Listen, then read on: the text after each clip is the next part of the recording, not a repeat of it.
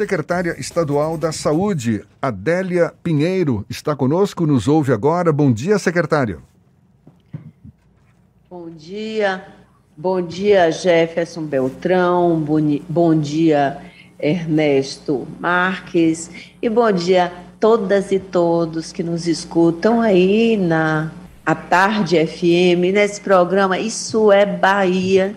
E é disso que nós vamos falar. Vamos falar de saúde, Covid, vacina. Vamos lá? Vamos lá. Duas questões, secretária, que acredito preocupam mais neste momento, além, claro, da doença que continua nos ameaçando, principalmente agora com essas novas subvariantes a oferta de vacinas disponíveis para a população e exatamente se essas vacinas têm capacidade de nos proteger contra as novas variantes ou subvariantes. A Anvisa, inclusive, já liberou o uso das chamadas vacinas bivalentes contra a Covid-19, vacinas produzidas pela Pfizer.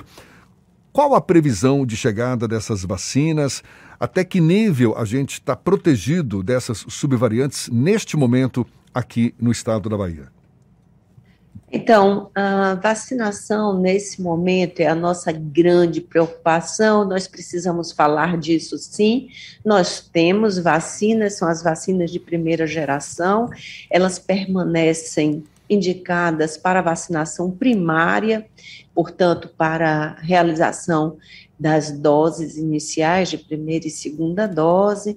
Nós temos aqui na Bahia mais de 7 milhões de pessoas que deixaram de tomar a primeira, segunda dose, a primeira dose de reforço ou a segunda dose de reforço, e nesse momento o mais importante mais importante, Jefferson Beltrão, é falarmos sobre isso. Portanto, para você que não tomou, que está devendo dose de vacina, que não tomou a sua dose ou não levou o seu filhote, o seu filhinho, a sua filhinha para tomar a sua dose de vacina, por favor, faça isso, porque a vacina, essas vacinas, elas estão disponíveis nas unidades de saúde de todos os municípios do estado da Bahia. As doses estão lá, as vacinas existem, elas têm resposta para proteção contra, principalmente, contra o agravamento da doença. De fato, na reunião extraordinária de ontem, a Anvisa aprovou a utilização das, de vacina de segunda geração da Pfizer para utilização, e veja que foi dessa forma que a Anvisa aprovou para utilização como dose de reforço, portanto, não, nesse momento, como vacinação primária. E qual a previsão de chegada dessas vacinas que cobrem, né, que nos protegem contra essas novas subvariantes? secretária? Ah, o Ministério da Saúde não informou a disponibilidade de vaga, de doses, né? Então, ah, não há como informar. Mas a expectativa nossa é que, de fato, o Ministério da Saúde, após a decisão da Anvisa, possa informar a todos os estados a pronta disponibilidade dessas vacinas. Ah, o Ernesto Marques quer fazer uma pergunta para a senhora também, secretário. Bom dia, secretária. A preocupação é que nós estamos entrando agora no verão e vem aí todos os grandes eventos do nosso calendário tradicional estão voltando depois exatamente do período de pandemia. Vai ter Réveillon aqui em Salvador, em várias cidades, as festas, é, as, as, antigas festas de lago, as festas populares, as festas privadas também, que promovem muitas aglomerações, culminando com o carnaval. Qual é a, a avaliação que a CESAB faz quanto à possibilidade de Uh, nesse, nesse momento de aumento de casos e antes da chegada das vacinas de segunda geração, uh, se esse calendário de festas e eventos pode provocar, pode facilitar a expansão dessa nova crescente, se é que a gente ainda não pode chamar de nova onda, secretária. De fato, temos um aumento crescente e consistente de número de casos e também com repercussão em, na demanda por leitos hospitalares, leitos clínicos e leitos de UTI. Nós já providenciamos a ampliação do número de leitos dedicados à Covid, não somente aqui em Salvador, que reúne o maior número de leitos uh, dedicados, mas também em municípios é, estratégicos do interior, a exemplo de, nesse momento, Ilhéus, Juazeiro e Itaberaba.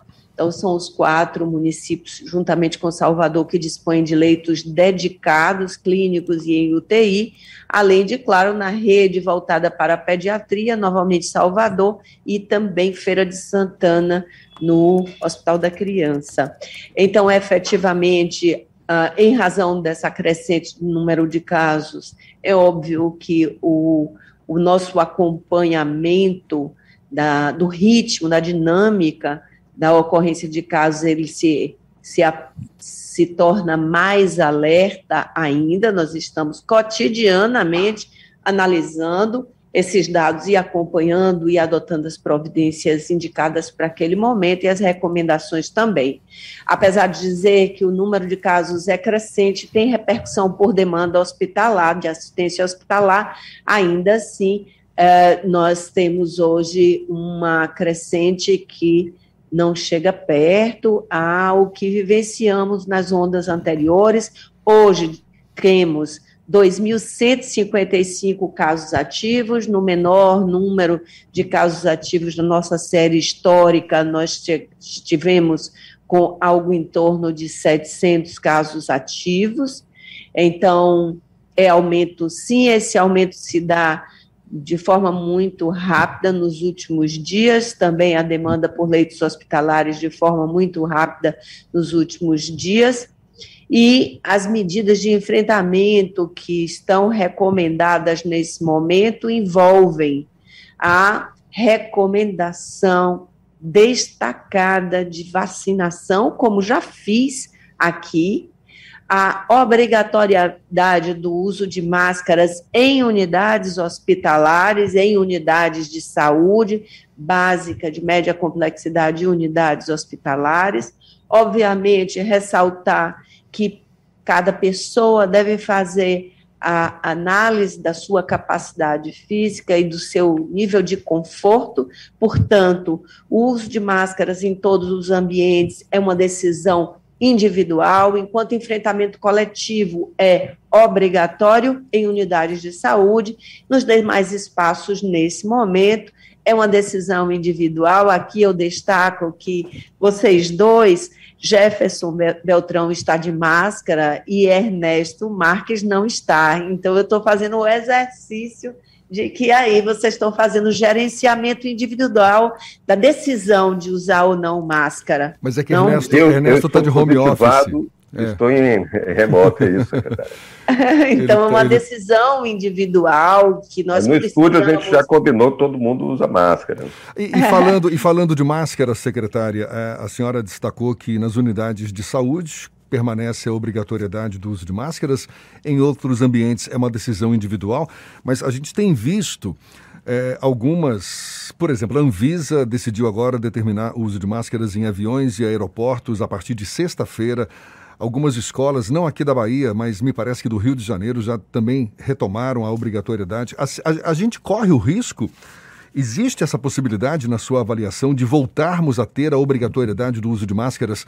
Qual, o, o qual seria, digamos, a, a, o limite, a, a, informação que, que pode desencadear essa nova determinação aqui no Estado, secretária? Efetivamente, dentre todas as medidas que nós já utilizamos como enfrentamento à pandemia, uh, nós temos medida, a medida universal, que é a higienização das mãos, que é o não compartilhamento de objetos e utensílios de uso individual, isso é, são medidas universais, a testagem, a testagem de todo sintomático respiratório e cuidamos para que os municípios, nas suas unidades de saúde, disponham de uma rede conhecida e bem divulgada de oportunidade de testagem eh, em todos os municípios. Nós temos insumos e cuidamos da logística desses insumos. No interior, todos os nossos núcleos e bases regionais de saúde dispõem de estoque, aqui também. Então, a recomendação de testagem e, claro, o, o valor é, indiscutível que uma pessoa é, testada positiva deve ficar em isolamento domiciliar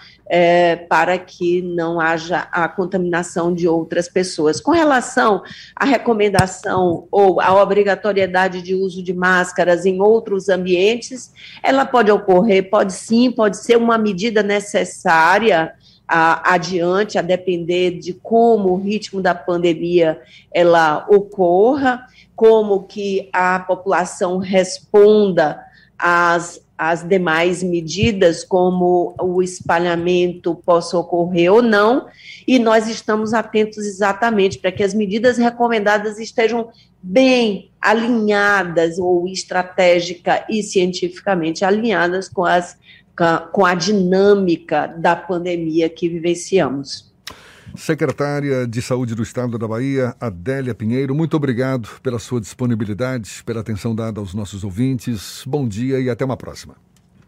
Eu que agradeço a oportunidade de falar com vocês e também falar com a população. Entendo que é, muito importante no que diz respeito nas questões de saúde, a comunicação, a comunicação clara, legítima, transparente, que leve a confiança e que leve a população a, sabendo da real situação, possa tomar as suas decisões, as decisões individuais e possa saber também das recomendações que se voltam a fazer a proteção e o enfrentamento coletivo da pandemia. Sempre bom lembrar que nós permanecemos em pandemia, é uma emergência sanitária global e precisamos sim estarmos todos atentos. Não esquecer da vacina. Vacina salva, vacina protege a nós e aos nossos queridos. Muito obrigado e deixo vocês com desejo de um bom dia de trabalho, um bom dia para todas e todos. Abraço fraterno. Muito obrigado mais uma vez. Até uma próxima. Agora, 8h49 na tarde FM.